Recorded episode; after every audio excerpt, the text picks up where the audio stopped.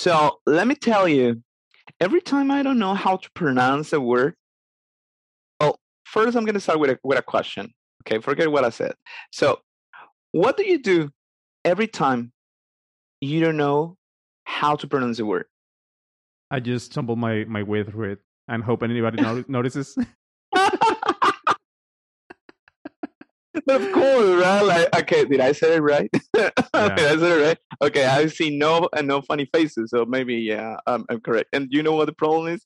That you may that you may continue and keep up, keep on with the with the with the same mistake, and nobody Yeah. notices. That's what you believe, But but, that's- a lot that- of people just is means- medicine. that just means that nobody's paying attention to you. That probably is right? Like those memes you know? Those memes Yeah. that is a, like like your intervention during the zoom meeting and it's like you're muted. And Yeah. that's it right? People continue doing their stuff right with the Yeah. with the uh, webcam turned off. Anyway so the thing here is that when i don't know because i'm a human right? I don't seem like a human.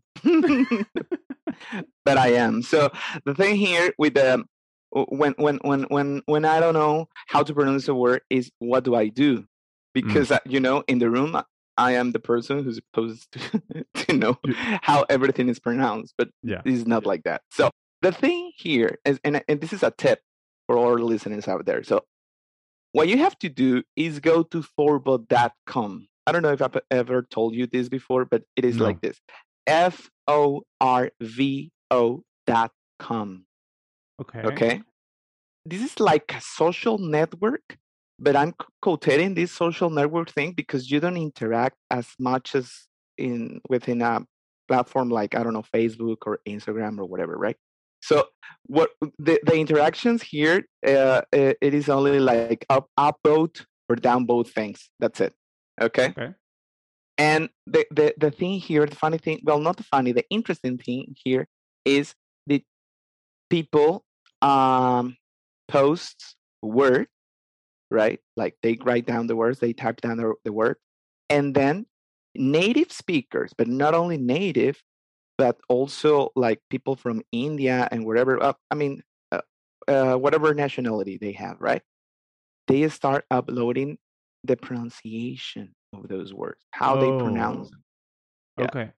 So of course, the the top five people, the top five words or whatever, the top sorry, the top five pronunciation of each word will be like uh, United Kingdom female or United Kingdom male or Oh, American interesting. male or American female. Yes, because you you are able to listen uh, to genders, different genders with these words, right? So And different accents as well. and and different accents exactly so it's it's like a super efficient tool and i'm giving this introduction about four or five minutes because No.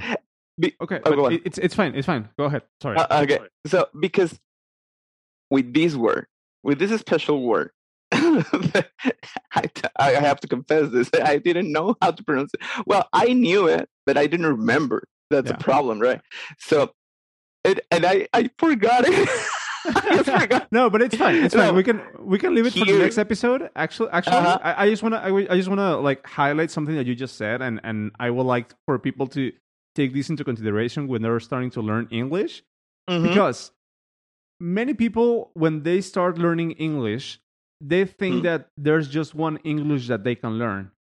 Like, oh no that that you only have to learn it once to be able to use it everywhere which is in some ways true but actually as as as all languages they Mhm. change based on the context in which they are used so Yes, the english that you speak in the us is completely different from the english that you're going to be speaking in the uk or that you're going to be speaking in canada or for instance i once once in singapore and Australia, man. Australia.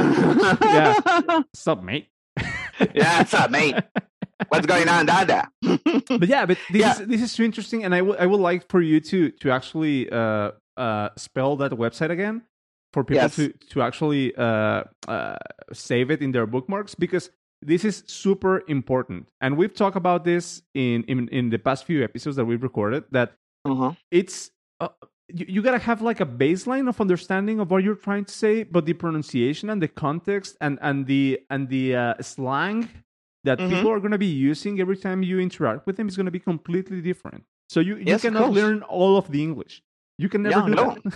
That's impossible. yes. Okay. The site goes like this: F O R V vacation V.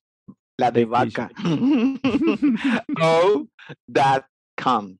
okay. Okay. Forvo. yes. Farbo. Yeah. Yeah. Nice. Nice. So, so I'm gonna leave that on the on the show notes, uh, so Yeah, people yeah. can check that out, and we can leave the the actual work that we were trying to explain for the next episode. Okay. Yeah. Sure. Bye. All right.